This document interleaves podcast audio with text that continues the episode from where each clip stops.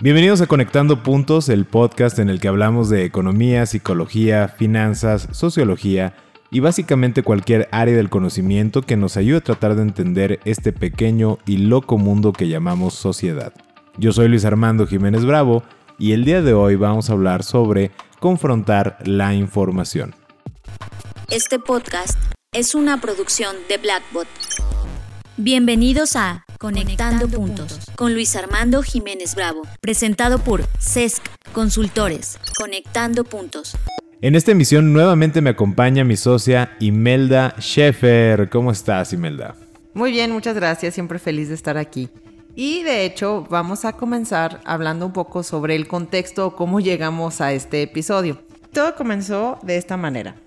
Recibí un video por un grupo de WhatsApp donde se estaba hablando sobre una parte en México fiscal, sobre depósitos de 5 mil pesos. Pues más que nada era, era este, un tipo de video para, para asustar, ¿no?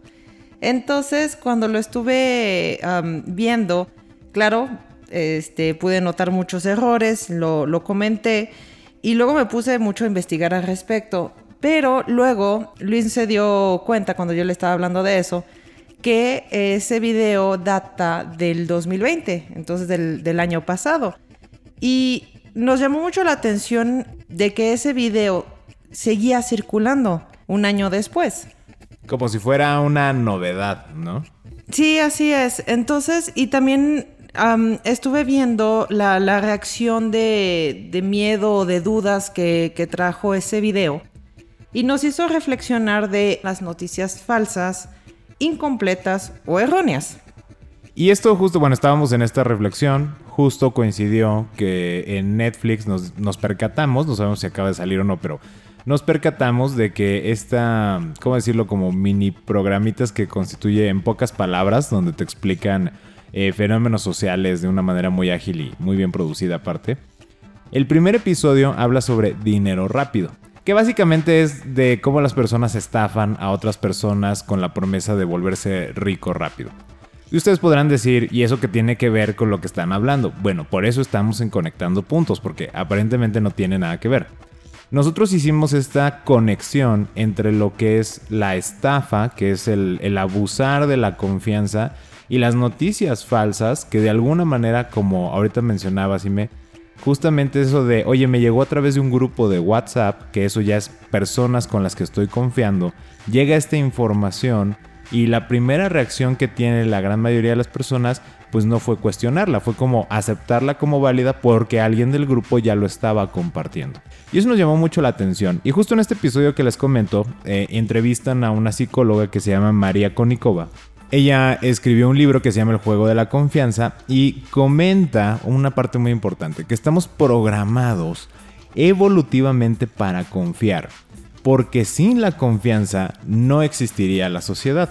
Y otra situación que comenta que nos llamó poderosamente la atención y que la estamos conectando con este tema sobre confrontar esta información, especialmente eh, como me, me encantó cómo la clasificaste, falsa, errónea o incompleta fue lo que ella mencionaba de que realmente no hay un perfil, vamos a decirlo, socioeconómico, demográfico, etcétera, que sea más susceptible a ser engañado.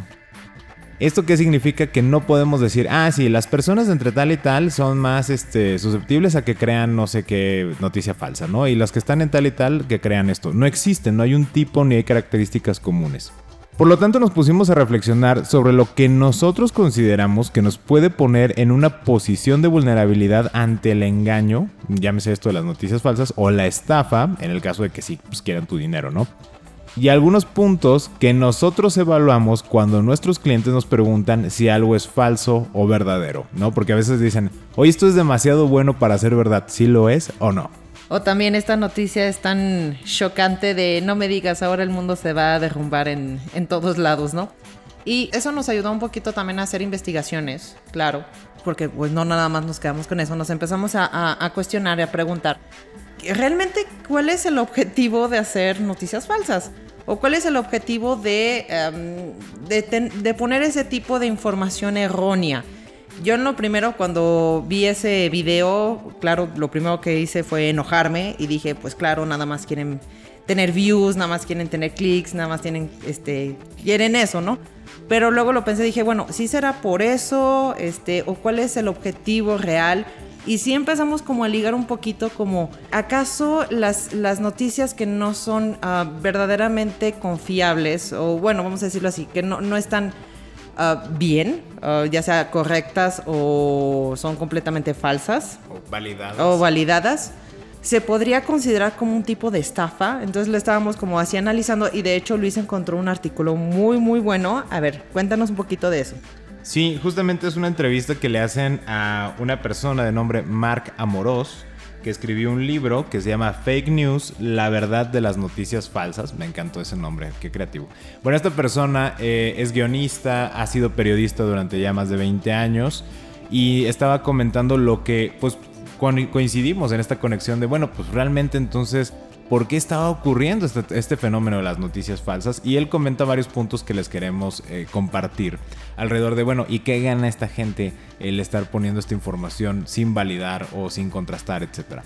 Primero él puntualiza esto, pues que el dinero en Internet, fíjense aquí empezamos ya de arranque, ¿no? O sea, la monetización, el generar ingresos en Internet, se crea con tráfico, con visitas y con clics. Internet es el gran difusor de la información, pero no premia la buena información, sino qué tanto tránsito y qué tanta difusión tiene esa información, sin importar si es verdadera o falsa. Y esto ya dijimos, claro, pues el, indicador que tiene eh, la mayoría de los algoritmos que manejamos en el Internet está basado en la repetición, en la frecuencia y no tanto en la calidad de la información. Sí, que de hecho eso se me hizo muy interesante porque yo también al principio dije, bueno, pero pues no van a tener tantos clics o algo, porque de hecho yo vi en el, en el video que ya luego cuando lo busqué en YouTube justamente vi muchísimos comentarios negativos. Entonces dije, no, pues con tantos comentarios negativos de justamente sobre la falsedad de esta información y hablando de algo fiscal, que es algo que pues la mayoría tenemos que estar atentos a eso, dije, no, pues no creo que haya tanta gente que, que, se vaya a seguir con ese, con ese video, ¿no? O que vaya a, tomar todos los minutos que se necesita para, para, monetizarlo, pero luego dije, ah, no, no te creas, tal vez sí. Sí, y, justamente esto fue donde nos detuvimos a pensar, ¿y de qué gana esta persona? Pues ya de entrada eh, nos reforzó, eh, y esto se los compartimos a ustedes por si no lo tenían en su radar, que efectivamente a veces eh, el primer punto es buscar tráfico, ¿no? Buscar clics, buscar visitas, porque eso va a redundar en un tema de dinero. Porque al final del día, cuanto más viral se vuelve una noticia falsa, pues más dinero gana su autor. Y esto nos, nos dice que, mm, como decías tú, esta palabra interesantísima, choqueante, ¿no? Es, oye, pero no te importa, pues, ver el mundo arder, literalmente, a cambio de, de clics o, qué onda, pues aparentemente si nos vamos bajo la base del dinero, pues efectivamente no, no les interesa, ¿no?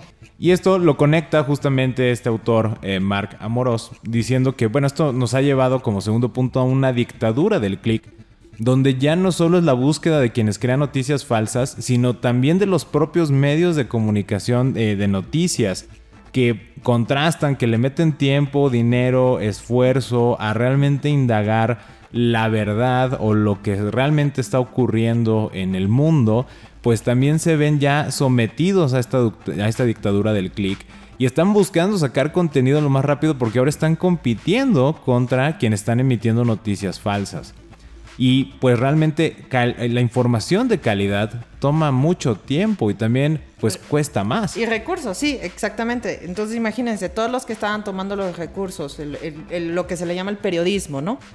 Se toma tiempo, dinero y otros recursos para poder investigar. Se ha visto como, no sé, periodistas que toman meses, ¿no? De investigación, tienen viajes, tienen que, muchas cosas que hacer y luego um, tenemos esta par de personas que pues nada más este, con lo que encontraron y empiezan a sacar noticias y pues, no, no, tienen tantos recursos que, que utilizar para poder hacerlo como viral, ¿no? O al menos que tenga un cierto movimiento. Entonces ahí nos vemos en esa, en esa parte de que ahora los que bueno, tenían esa información y esa capacidad de em, hacer una noticia uh, completa, bien estructurada, bien fundamentada, ahora tienen que este, pelearse con los otros, ¿no?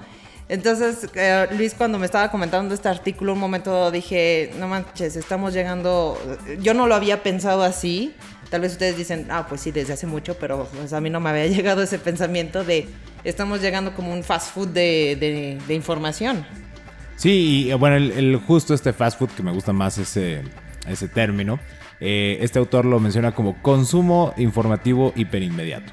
¿no? Y, justamente este es nuestro tercer punto. Nótense que aquí estamos hablando de una cuestión situacional que estamos viviendo dentro del mundo del Internet y en el manejo de la información. Y este fenómeno del fast food eh, informativo o de noticias, pues también ha llevado a justamente abrirle más la puerta de entrada a las noticias falsas, porque aquellos reportajes o noticias, temas que no se pueden contrastar como se debería porque no hay el tiempo material para poderlo hacer. Reconectando con este tema que decían de la dictadura del clic, si este noticiero que quiere hacer las cosas bien o bueno, que realmente quiere ejercer periodismo de calidad, eh, no tiene el tiempo, ya ni siquiera hablemos del dinero, ¿no? No tiene el tiempo, los recursos materiales para eh, contrastar la información, validarla, compilar la evidencia, analizarla, cruzarla, etcétera y llegar a una, a una noticia, un reportaje condensado donde te dice todo y te lo describe de manera amplia y, tranquila porque no hay ese tiempo, porque está compitiendo contra una marea en lo que termina en una noticia, pues a lo mejor ya salieron 200 noticias falsas y desvirtuar ese, esa marea de información pues se vuelve muy complejo. Y hablando justo de esa marea, pues una de las cuestiones que, que bueno, quiero puntualizar ya para ir cerrando esta referencia con el artículo, es que menciona en su libro que hay un informe de Gartner, que es una, agencia que se dedica a investigar este, estadísticamente fenómenos y demás, dice que en 2022, y este reportaje es del 2018, el 50% de las noticias serán falsas.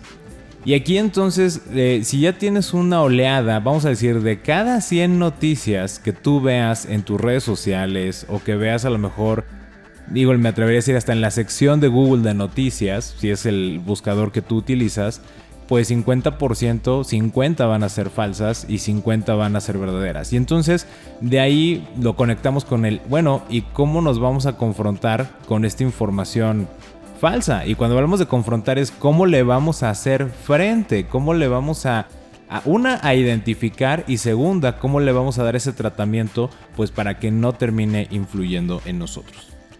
De aquí con todo esto que les hemos compartido y que estuvimos reflexionando e investigando, inferimos que realmente lo que favorece que puedas creer o caer en la trampa de una noticia falsa es el contexto.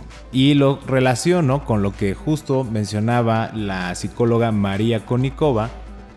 Los abusos de confianza, ya sea ahorita porque lo estamos acotando el tema de noticias falsas, recordando que lo vimos de un episodio sobre estafas, pero estos abusos de confianza generalmente ocurren, fíjense, contextualmente, en momentos diferentes que son nuevos y dan miedo, o emocionantes y nuevos.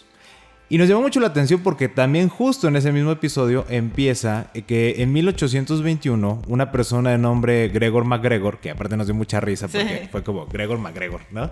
Y ahora es súper escocés, ¿no? MacGregor, ¿no? Entonces, bueno, esta persona eh, llega a Londres y se proclama como que por haber sido general de tal del, ejército británico y demás, se ganó un título real que era cacique de Poitiers y Poitiers, eh, que era algo que estaba en estas nuevas tierras que se habían descubierto, bueno, ya ni tan nuevas en descubrimiento, pero estos nuevos territorios de América Latina y que estaba pasando un momento contextual muy interesante. En ese periodo muchos países estaban comenzando sus procesos independentistas. Se estaban proclamando ya como estados soberanos, ya desligados de las monarquías que le habían dado origen a esos estados.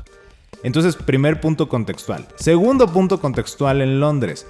Muchas personas estaban especulando y haciéndose ricos, pues como no dicen que de la noche a la mañana, pero de una manera muy rápida, por invertir en cuestiones novedosas, como por ejemplo a lo mejor importar este plátano, ¿no? O el tabaco, o mangos, o cuestiones así que eso no, no se veía típicamente, era la novedad, invertían y veían que funcionaba. Entonces estaba el caldo de cultivo social ahí muy interesante porque estaban estas dos condiciones contextuales estos momentos diferentes que eran emocionantes y nuevos porque era la promesa de te puedes volver rico rápido y ahí es donde llega este cuate. Sí, de hecho, eh, él decía, Poyer, este, lo vendía como el lugar como de, es este, fantástico, tropical, este, puede tener, como decía, cosechas tres veces al año, o sea, realmente es de la, la tierra dorada, por decirlo así, y la estaba ubicando cerca de Nicaragua. Ya, él vendió, pues, terrenos, vamos a decirlo así, cuando estás diciendo, oye, es que ya se están independizando, pues ya puedes comprar ahí para tener este tu hacienda si quieres, o sea, ya puedes comprar ahí justamente terrenos. Y también aparte de los terrenos decía, puedes darme tus libras a cambio de eh, dólares o libras de poyés o una cosa así. Así de, bueno, la, la moneda de ahí. Ajá. Y de hecho había hecho hasta la bandera y todo. Y ahora van a decir, bueno, ¿y dónde está Poyer? O este, realmente no era un, un lugar magnífico como lo decía. No, este, de hecho, no existe. se inventó un terreno, se, inventó un país, por decirlo así. Se, se, inventó una nación donde está por Nicaragua y Honduras, así como que por ahí, pero pues realmente no existe. Entonces, claro que llegó a, a, tener muchísimo éxito en ese sentido por el contexto que se estaba viviendo en Inglaterra. Y también, justamente, hablando ahora en las noticias falsas, eh, algo que también mencionaba esta psicóloga es, bueno, también estos abusos de confianza ocurren, por ejemplo, en tiempos de guerra o de pandemias.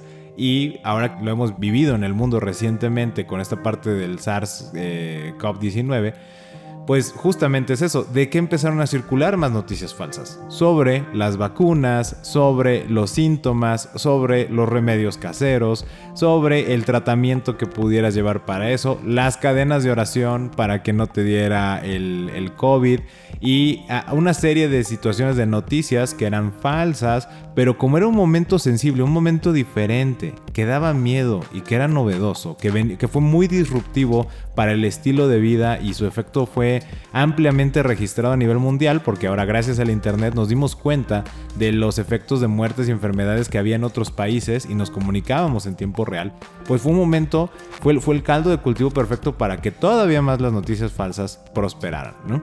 Y justo de ahí, pues bueno, dijimos, ok, ok, perfecto. Entonces, el contexto importa mucho. ¿Y por qué estamos recalcando mucho esto? Porque Dado que este abuso de confianza y de las noticias falsas, eh, tanto lo menciona Marca Amorós como lo menciona esta psicóloga María Konikova, y varios otros especialistas en el tema de la credulidad, ¿no? De por qué somos crédulos ante ciertas situaciones, nos creemos situaciones aunque sean falsas, nos mencionan que la base está en que te van a contar la historia que tú quieres creer o la verdad que tú quieres que sea la verdad. Y aquí es donde entra un punto interesante que reflexionamos. Ya hablamos del contexto. Significa que la historia que yo quiero creer y la verdad que yo quiero que sea verdad va a ser cambiante en función del contexto que yo esté viviendo en un momento particular de mi vida. Si yo vivo en un determinado territorio, en una determinada situación económica, con una determinadas relaciones personales o un estado emocional, con ciertas cuestiones psicológicas, con ciertos accesos a información y recursos, cierta valoración de personas. Fíjense todo lo que estoy mencionando, o sea, es un fenómeno multivariante y complejo. Eso puede hacerme muy susceptible a que yo crea una noticia falsa de algo, pero no todas las noticias falsas. Ahora, si cambia ese contexto, puede que sea más susceptible a que crea una noticia falsa, pero ya no la anterior que se hubiera creído en mi otro contexto. Entonces, ser conscientes del contexto es muy importante y de ahí es donde desprendemos estos eh, cinco puntos, ay me sentí como en monólogo, estos cinco puntos que nosotros estamos recomendando y que utilizamos para discriminar y, bueno, más que discriminar, voy a corregir esa parte, es, es para confrontar la información y de esta manera visualizar su veracidad o validarla e identificar si es falsa. Estás escuchando Conectando, puntos, con Luis Armando Jiménez Bravo. Hablamos entonces de esta parte. Primero que nada es identificar tus sesgos sobre el tema. Aquí para dar un ejemplo voy a utilizar el tema del video que, me llegó, que era sobre impuestos. Entonces aquí tendríamos que este, imaginarnos. Ustedes tienen una noticia sobre los impuestos. Hay que preguntarse qué postura tengo ante los impuestos y qué juicio tengo de ellos. Porque en la medida que yo identifique ese sesgo, pues va a ser mucho la manera en que esa es la historia que me quiero creer o es la verdad que quiero que sea verdad. no importa si es algo emocionante o algo que te dé miedo, el sesgo define mucho del cómo vas a absorber esa información y por eso antes de que creamos todo, tenemos que identificar ese sesgo. Número 2. Identificar qué emoción te provoca el tema. Porque vamos a suponer que ya tienes el sesgo, ¿no? Eh, lo que hablaba Sime de los impuestos. Y entonces la emoción que te provoca en ese contexto que tú tienes particular es de miedo. Me da miedo porque a lo mejor me estoy dando cuenta que me va a aplicar el pago de un impuesto que me va a aumentar, eso va a afectar mi bolsillo, o simplemente que ahora va a ser obligatorio que yo pague impuestos y a lo mejor ni siquiera estoy registrado en el sistema tributario, aquí en México en el SAT, y eso obviamente me causa una emoción de miedo, de ansiedad, que eso va a definir mucho, es como un ancla, por ahí mencionan los eh, psicólogos del comportamiento y los que estudian el comportamiento humano, de ese anclaje que tú tengas en la emoción va a definir mucho de cómo concluyes, absorbes, asimilas o analizas esa información. Número 3. ¿Qué comprendo sobre el tema? Que de hecho aquí quiero decir es comprender, no entender, porque de repente siento que, y a mí me ha pasado de que lo confundimos, una cosa es lo entiendo y otra cosa es lo comprendo. Es como la diferencia entre oír y escuchar, ver y observar. Ajá, así es. Ay, qué bonito. Entonces, justamente no es, como bien mencionas, lo que entiendo del tema, porque generalmente cuando ustedes se comprenden con este tema, que ya identificaste tus sesgos, ya identificas tu emoción, este siguiente paso es pues cuestionar tu nivel de racionalidad y de conocimiento respecto del tema. O sea, ¿realmente comprendí lo que decía esa noticia? No, es que la pueda leer, ¿no? Y que, y que vea y, y entienda el significado de las palabras. Es, comprendo el mensaje general, lo que están fundamentando, su idea, sus implicaciones, y de ahí puedo desmenuzar si es válido o no, si es cierto o no. Y eso es una pregunta muy interesante porque eso nos va a llegar a nuestra cuarta pregunta. Como ya habíamos mencionado, la emoción es muy importante por el anclaje. Una vez que ya nos cuestionamos pregunta 3, comprensión, la 4 es ¿en qué sentido consideras que te afecta esa información? ¿Positivo o negativo? ¿Por qué? Porque esto es como cuestionar nuestra propia emoción. A ver, me dio miedo. Ok, ¿qué tanto comprendo del tema? Pues no, la verdad no, no comprendo mucho. Bueno, Ok, no importa si no lo comprendes. ¿En qué sentido crees que te afecta este tema? ¿Positivo o negativo? No, pues negativo. Ok, entonces nos vamos a nuestra siguiente pregunta. O aunque sea positivo, ¿eh? De todas maneras nos vamos a la siguiente. Sí, porque a veces el euforizarte, el emocionarte en sentido positivo por algo puede ser mucho más, este, ¿cómo decirlo? Te puede hacer más crédulo a una información que cuando te da miedo, ¿no? Todavía en el miedo hay cierta desconfianza. Y nos lleva a esta quinta pregunta que es, ¿Qué más necesitarías saber o investigar para comprender el tema? De esta manera y con estas cinco preguntas, vas creando un sentido de conciencia de, a ver, ok, esta noticia ya me impactó, se me hace eh, choqueante, como dices, muy impresionante antes de que caiga en pánico o antes de que caiga en la euforia de, yay, dijeron que todos los que tengan menos de un ingreso de menos de tanto van a recibir tanto más de dinero del gobierno o una cuestiones de esas. O este, ahora que crees el coche que traes se volvió un clásico, ¿no? Y a lo mejor es una noticia súper falsa, pero te emocionaste porque tú amas mucho a tu coche. Entonces, si tú empiezas con este proceso de crear conciencia, nos vamos moviendo entre la racionalidad y la emotividad pero vas desmenuzando tanto qué pensamientos racionales tienes como qué emociones estás asociando a ese tema y también qué perspectiva estás tomando, si me afecta en sentido positivo o negativo, y también te reenfoca una acción muy importante que es el analizar e investigar. ¿Qué más estarías saber o investigar para comprender el tema? Y eso ya te va a botar preguntas. Ah, mira, pues yo no entendí o no comprendí qué significa esto, yo no comprendí esto. Y entonces te puede dar buenas pautas de lo que tienes que buscar y ya nos movimos de la reacción a la acción.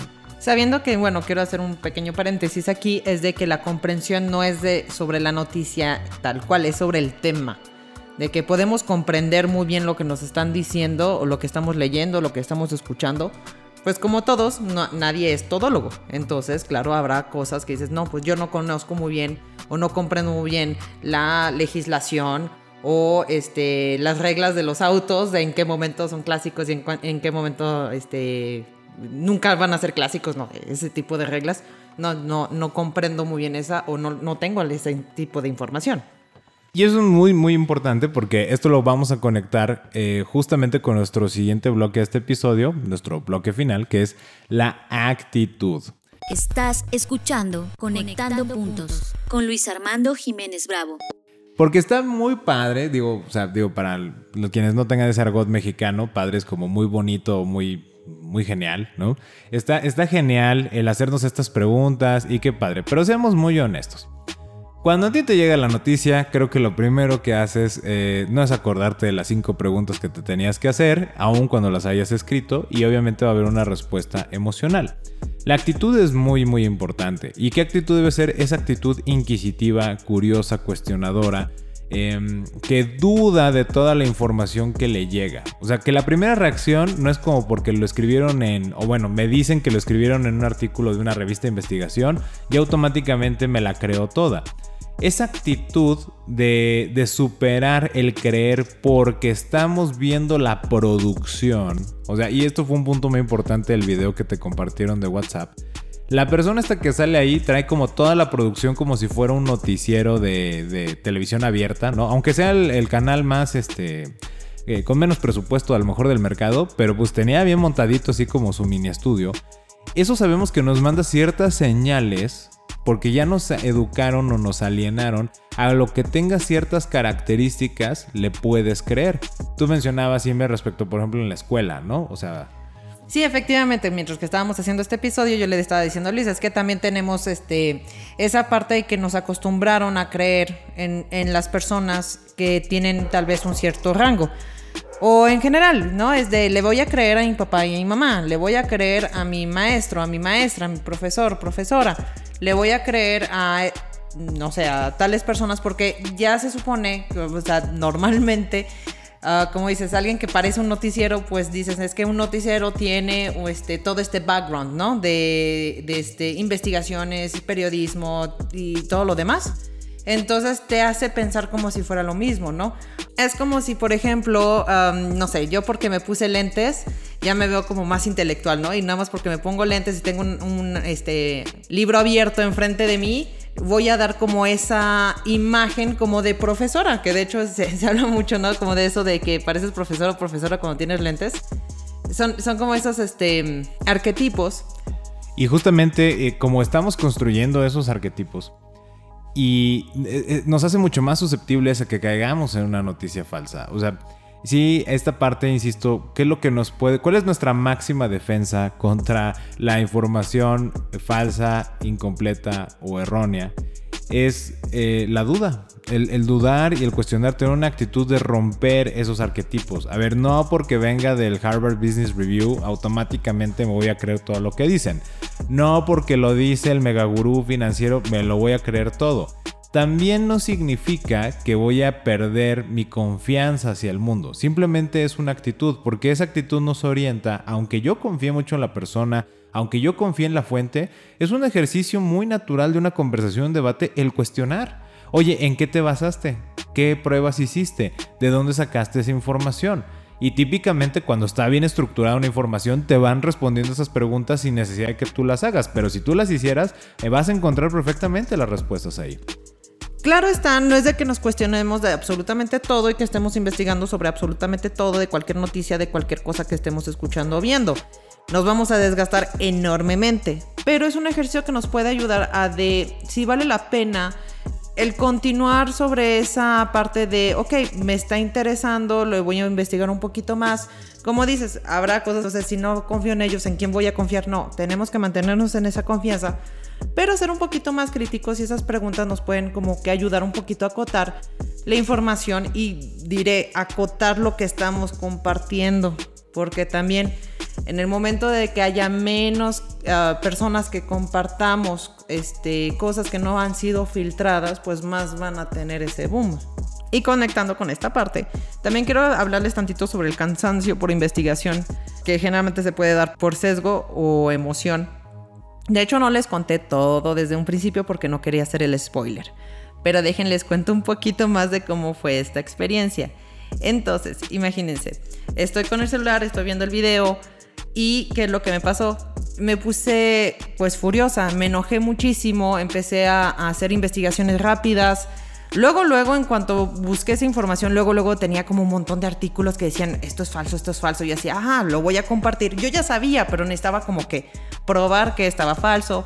Me empiezo a meter a la página del SAT, que aquí en México, digamos así, es Hacienda, para encontrar la información. Salieron algunas dudas, las estuve respondiendo, pero todo era como muy emoción, eh, o sea, era mucha emoción para mí porque pues me enojó muchísimo que ese tipo de información estuviera pasando, ¿no? Y dentro de todo me puse a investigar todavía más y le digo a Luis, oye, fíjate que ya tengo un tema para el podcast, fíjate que, este, ¿ves lo del video? Sí. Ah, ok, mira, quiero hablar de esto, de esto, de esto, voy a hacer todo este análisis, los voy a investigar a los que hicieron el video, voy a, este, a mostrar de que esto es falso. Yo pensando en el sentido de esto está pasando en este momento, tenemos como... Yo le dije, yo siento una conciencia de responder eh, les vamos a ayudar a comprender cuáles son las leyes eh, fiscales en, en México, al menos unas partes. Entonces pasé dos días a investigar, a buscar. De hecho, el video, no les conté, el video que está en WhatsApp, nada más, bueno, pues es el videito, pero no es una liga de YouTube, pero sí dice de quién es. Entonces me meto a la página de Facebook de, de este, como digamos, noticiero entonces me meto y empiezo a buscar, este, pues, cuál era el original, ¿no? Entonces ya lo encuentro y encuentro exactamente el mismo, perfecto, me pongo a investigar, investigar y a trabajar y dos días de estar redactando la idea que yo tengo para este podcast. Y dije, no, yo lo voy a tener hasta todo bien, casi, casi diálogo de cada persona, ¿no? y me tomé dos días y todo. Entonces, ah, y de hecho hasta encontré artículos de la Prodecon, que es la defensa del contribuyente aquí en México, donde decía que la noticia era falsa, entonces dije, eso también lo agrego. No, pues fue todo, fueron unos días bastante, este, pues de mucho, de mucho cansancio mental para mí, pero yo estaba en, ese, en esa parte de, de enojo. Entonces dije, algo tenemos que hacer. Bueno, ya acabé todo, le empiezo a explicar a Luis cómo, cómo me gustaría que abordáramos el podcast y de repente me dice, oye, vuélveme a enseñar el video, se lo enseño y me dice, no, el, que, el de YouTube, porque me dijiste que hubo muchos comentarios negativos y que eso te gustó. Dije, ah, claro. En cuanto entra, tres segundos después me dice, esto es del 2020. Y le digo, ¿cómo? Me dice, sí, esto es del 2020. Y le digo, no, pero a ver, y empiezo a ver todos los artículos que estaba viendo y también de gobierno que estaban diciendo que eso este, no, era, no era información correcta, lo que estaban diciendo en ese video y todo, y veo que todo estaba en 2020. Y de hecho las fechas eran febrero, o sea, la mayoría eran entre febrero y mayo. Entonces, ahorita estamos grabando en mayo y no sé, fue, fue, fue un shock para mí y ahí es cuando dije, ok, definitivamente, si hubiera hecho estos ejercicios tal vez hubiera sido muy diferente. De hecho, uno, hubiera identificado mi sesgo sobre el tema, mi sesgo sobre el tema es de que hay, hay muchas personas que sobre el tema están diciendo cosas que no son, ¿no? Y, este, y que nada más quieren poner el pánico hacia la gente en esa parte fiscal. Y segundo, identifique la emoción que te provoca ese tema. Pues claro, yo estaba en coraje. Entonces, en lugar de tomarme el tiempo de, respirar y decir, ok, pues estoy en, e, entender que, estaba sobre ese sentimiento de enojo, de decir, ok, como estoy enojada, no voy a, investigar en este momento, voy a, a, calmarme un poco, ¿no? Voy a tomar un respiro y luego voy a investigar. Tal vez hubiera encontrado la información y que hubiera visto la fecha, pues me hubiera ahorrado todo lo demás. Aquí tengo la suerte en que esta experiencia mía dio para un podcast, entonces digamos que fue como, eh, no sé si reciclado, no sé cómo decirlo, pero esta experiencia fue lo que dio este tema. Pero sí me quedé en el momento que me hice, mira el año, sinceramente tuve como ese, ese desgaste y dije, ¿y ahora con todo lo que hice, qué hago? Todo lo que hice no sirve de nada. Toda esta investigación, todo este esfuerzo y puede ser que les pase.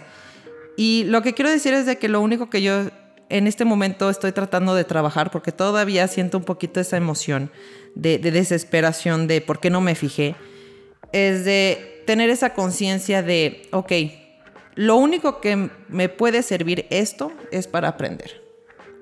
Entonces sirvió de algo. Aprenderé. Y la primera cosa que haré la próxima vez será ver la fecha, bueno, ver el año y tal vez si me vuelvo a equivocar en una cosa será lo segundo que estaré viendo. Entonces, quería comentarles esa parte porque quería, quería compartirles esta, esta experiencia porque justamente de ahí nos fuimos de, bueno, pero sigue circulando, entonces hablemos sobre ello. Ya no era el de desmentir y todo eso, porque otra vez me puse otra vez de, de investigar un poquito más y sí dije, no, pues es que ya no, ya no es relevante, ya no tiene, pues para mí ya no tenía chiste de hacer el, el capítulo tal cual como yo lo, yo lo estaba esperando y como lo trabajé durante dos días. Pero creo que si en ese momento hubiera hecho estas preguntas, me hubiera ayudado muchísimo. Y me encanta que, compartas y justo conectes en esta emisión toda esta experiencia. Porque quiero puntualizar algo y al final fue el, eh, vamos a decir, para, para mí fue la cereza del pastel de todo este episodio en lo que yo busco abstraer desde mi singularidad todo lo que estuvimos hablando. La, la importancia de confrontar la información y todo lo que ya hablamos sobre su análisis y toda esta experiencia que ya comentaste, y me de a ver, eh, si me hiciera estas preguntas, hubiera podido ahorrarme tiempo, trabajo, esfuerzo, pero también sobre todo hubiera manejado diferente mi emoción, ¿no? Hubiera sido a lo mejor una situación alternativa. Y hay que ser muy conscientes de algo, que las noticias falsas no te estafan con el dinero, sino con algo todavía más importante. Usan tus creencias y tu sentido de la realidad para dirigirte hacia la idea que, que estas personas están buscando y no lo hacen con el afán de crear un movimiento, de mejorar la sociedad, de crear una disrupción positiva.